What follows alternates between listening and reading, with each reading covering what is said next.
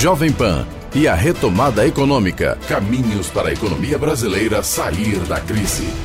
Muito bem, você acompanha hoje a segunda entrevista da série Jovem Pan e a retomada econômica. E com a gente hoje, empresário Danilo Mag, que é o nosso parceiro aqui da rádio, que é o diretor da Logomed e presidente do Grupo GEL, Jovens Empresários, Empreendedores também líderes. E o nosso convidado é o pecuarista Frederico Marcondes César, quer falar sobre agronegócio. Frederico Marcondes César também é do ramo da construção civil. Seja muito bem-vindo ao microfone da Rádio Jovem Pan. É, bom dia, ouvintes, bom dia, Clemente, Danilo, Giovana. Uma alegria poder estar participando com vocês e debatendo a oportunidade, em especial do agronegócio, já que estamos há 20 anos. 20 anos, né? E me dá a impressão que o agronegócio é uma paixão muito grande também, porque quem mexe com isso não larga nunca, é igual o radialista, né? É uma cachaça, né? É igual tirador de leite, né? tirador de leite. Reclama, reclama, reclama, mas, mas não, tá sai lá, não, sai da atividade. verdade. A, a, pecuária entrou na nossa, na nossa vida como uma diversificação empresarial. E hoje está indo muito bem. O Brasil é líder mundial da produção de proteína, então nós estamos nesse, nesse cenário e num momento muito interessante. Agora com você, Danilo. O comando é seu. Fique à vontade. Perfeito. Bom dia, ouvintes da PAN. Bom dia, amigos da bancada, para a segunda entrevista da série Retomada Econômica. Muito feliz de ter aqui hoje o Fred Marcondes César, né? Como a gente já sabe, um grupo bastante conhecido na nossa região. Eu tenho uma pergunta para você, Fred. A gente conhece as pessoas, elas têm bastante contato com comerciantes, autônomos, até mesmo assalariados e empresários de outros ramos. Mas quando se trata do, do, do setor agro, a gente tem uma distância natural, porque nós não conhecemos diariamente um, um, empresário do setor agro, e a gente costuma ver muito na mídia aquelas, aquelas frases: o setor agro é o coração do Brasil. O setor agro é o que move a engrenagem da economia brasileira. Como que a gente tangibiliza isso? Né? Por que, que o setor agro realmente é, o setor, é, a, é a locomotiva do Brasil? E uma outra pergunta: durante a pandemia, a gente viu bastante notícia sobre economia, só que o setor agro parece que passou, de certa forma, a margem, a margem da, da, da, crise. Então, eu gostaria que você abordasse exatamente esse ponto. O setor agro é o coração do Brasil e por quê? E como se comportou durante a pandemia? O mercado, hoje, o mercado, o mercado da carne mundial, quem está ditando a regra é a China, né, que é o grande consumidor. Uh, a, maior, a maior proteína animal, é, maior produção e maior consumo é a, é a carne suína. Você tem uma ideia, historicamente eles produzem produ a produção mundial em torno de 105 milhões de toneladas. Depois, na sequência, vem a produção de aves na faixa de 90, 95 milhões de toneladas. Eles falam em carcaça. Pega um frango, aquele frango que você, você compra, aquele é a carcaça. Então, a, a medida é dessa forma. E o bovino, a produção é na ordem de 68 milhões de carcaças. A China, que é o grande consumidor, então teve essa, eh, teve essa questão dessa crise suína na China, a produção suíno caiu, de aves cresceu, e, e o Brasil é hoje o grande exportador tanto de aves quanto de, de bovinos de suíno. Então o mercado chinês está ávido por essas compras por conta desse colapso que teve na produção, na produção interna. Então o Brasil ocupou esse, esse espaço. Porque vocês tenham uma ideia do, do rebanho nacional, o Brasil detém o maior rebanho comercial do mundo de bovinos. O maior rebanho mundial é da, da Índia, mas por questões culturais e religiosas, lá eles não abatem o animal. O Brasil detém 215 milhões de, de, de, de animais, de bovinos, e somos o maior exportador do mundo. E vejam só vocês, o potencial de produção nacional. Nós exportamos tão somente 20% do que produzimos. 80% do mercado de proteína animal de bovinos é mercado interno. Então o Brasil. 80%? 80% é mercado interno. Somos o maior exportador do mundo em carcaça, em, carcaça. em quantidade. E exporta 20%. E exportamos tão somente 20%. Então Entendi. nós temos um potencial de, de, de exportação enorme. Um outro fator que a gente coloca sempre também é a questão da produção. No Brasil, eu digo sempre, é, nós, se você, nós pegarmos o mapa mundi, a linha do, dos trópicos, nós temos Austrália, África e América do Sul. África, metade virou deserto, Austrália, metade virou deserto, sobrou América do Sul, um solo, subsolo, temperatura, água na quantidade certa para produção extensiva. Então o Brasil hoje tem a maior produção, a mais barata e com a excelência de qualidade como a americana, australiana e da Nova Zelândia. Me permita é, um gancho aí, Frederico, e com esse caso está vendo no Brasil, dessas queimadas de ponta a ponta que está desesperadora, é, isso não levaria o país também ao mesmo caso da Austrália e também da África do Sul, que virá um deserto em razão das queimadas que são feitas de forma é, sem nenhum controle, sem, sem nenhuma ação do governo, por, por exemplo? O que nós temos visto, o que nós temos acompanhado, essa, uh, nós temos queimado em todo mundo. Nós temos nos Estados Unidos, nós temos na Austrália, nós temos na África, mas no Brasil todos estão olhando com lente de aumento. Por quê? Nós incomodamos o mundo, em especial a comunidade europeia, Estados Unidos, Argentina, Austrália, que são os grandes exportadores, os grandes concorrentes. Então, eles olham para o Brasil como para poder denegrir a imagem nossa de produção, prejudicar a negociação internacional da nossa produção, olham para nós e, e, e, citando a queimada. Hoje a Austrália e tanto a África estão com o mesmo índice de queimada do Brasil, mas você não, você não vê falar nisso. Por quê? Porque eles não incomodam. Como também Portugal, também, Estados Unidos também, né? Sempre tem lá na, na, região da Califórnia, né? Todo ano o mesmo problema, né? Infelizmente, né? Tem um dado interessante. O Brasil, quando foi descoberto em 1500, nós detínhamos 10% das matas nativas do mundo. Hoje, 500 anos depois, nós detemos 20% da mata nativa, ou seja, nós dobramos porque todos desmataram, todos tiraram. Então, hoje sobrou o Brasil. E mais um dado muito interessante e relevante: 63% do território nacional, 63%, isso é dado do IBAMA, do INCRA, é mata nativa, reservas legais APPs e, e, e áreas indígenas. Então hoje o Brasil ficou pequeno porque você preserva 63%. Isso ninguém fala em lugar nenhum. E a pecuária. Isso hoje, é real, Frederico? Isso é real, é dado do, do IBAMA, dado do INCRA, pesquisa, pesquisadores, eles têm mostrado, mas eles, eles não conseguem ressonância nesse discurso, exatamente por conta disso, porque você tem interesses mundiais fortíssimos querendo é, denigrir a imagem e a produção nacional. Há mais ou menos 40 anos, a gente, sabia, a gente sabe que há 40 anos o que dominava aqui o Vale do Paraíba era o gado leiteiro, né? Exatamente. O Vale do Paraíba era uma grande bacia leiteira, com grandes produtores de leite, inclusive criadores nacionais de, de, de, gado é, holandês. E hoje o que predomina é o gado Nelore, que é o gado de corte, o gado para carne. Exatamente. E haja visto que você estava antes de começar a entrevista aqui, que você, é, todas as suas fazendas de gado estão no Vale do Paraíba. Que dado bacana isso, né? É interessante. Você vê como é que você tem a oportunidade de estar de São Paulo. É interessante que nós vivemos num eixo extremamente industrial, mas você pegar os dados, o estado de São Paulo é o maior produtor de açúcar do país.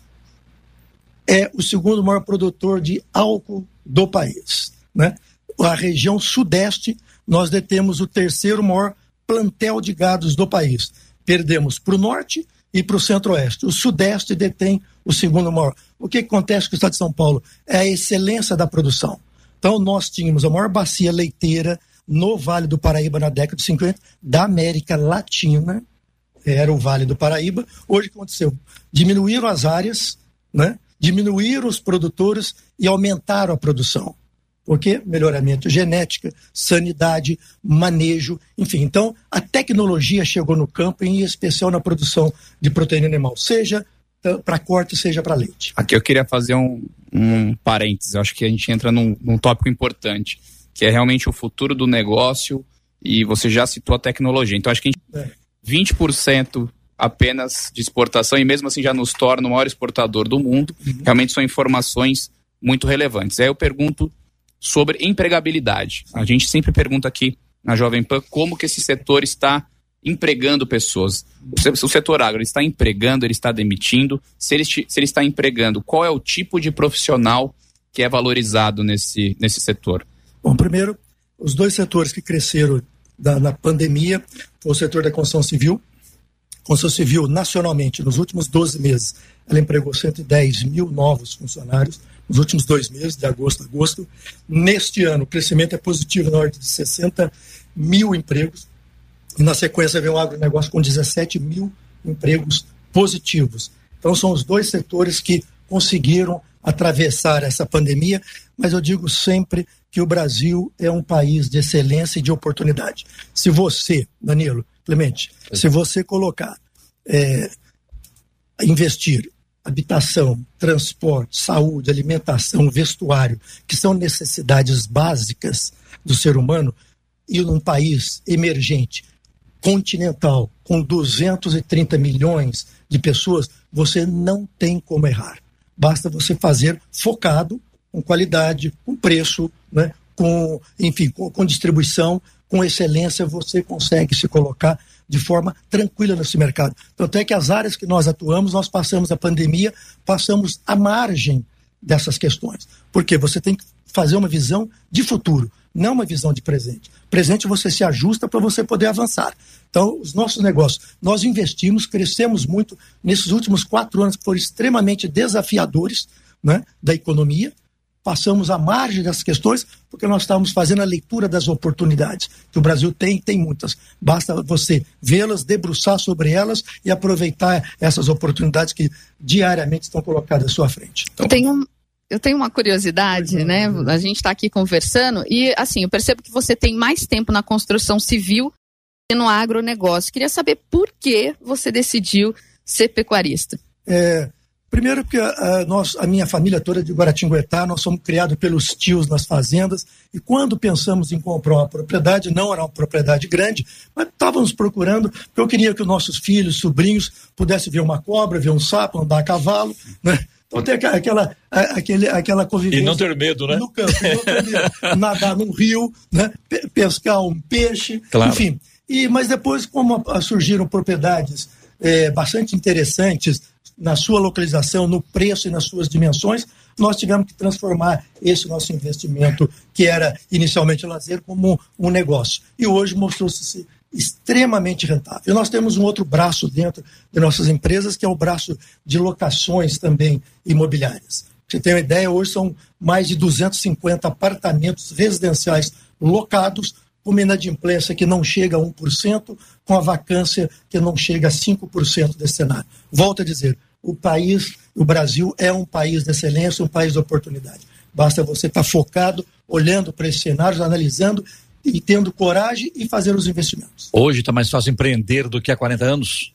Sem dúvida, porque hoje você tem mais, maiores informações, mais dados, mais números. Eu digo sempre, todas as suas decisões são feitas em cima de números. Né? Então, quanto mais números você tem, mais seguramente serão assertivas suas decisões. Quanto menos números, mais distante você estará é, é, distante desses acertos. Eu digo sempre que, ah, mas o, o Frederico, a Marcondes César deu sorte, lançou aquele prédio ali na esquina. Não deu sorte. É que nós pesquisamos, nós avaliamos ah, o cenário. Que poderia ter dado errado, 100% errado. Por que deu 100% certo? Porque os números estão aí.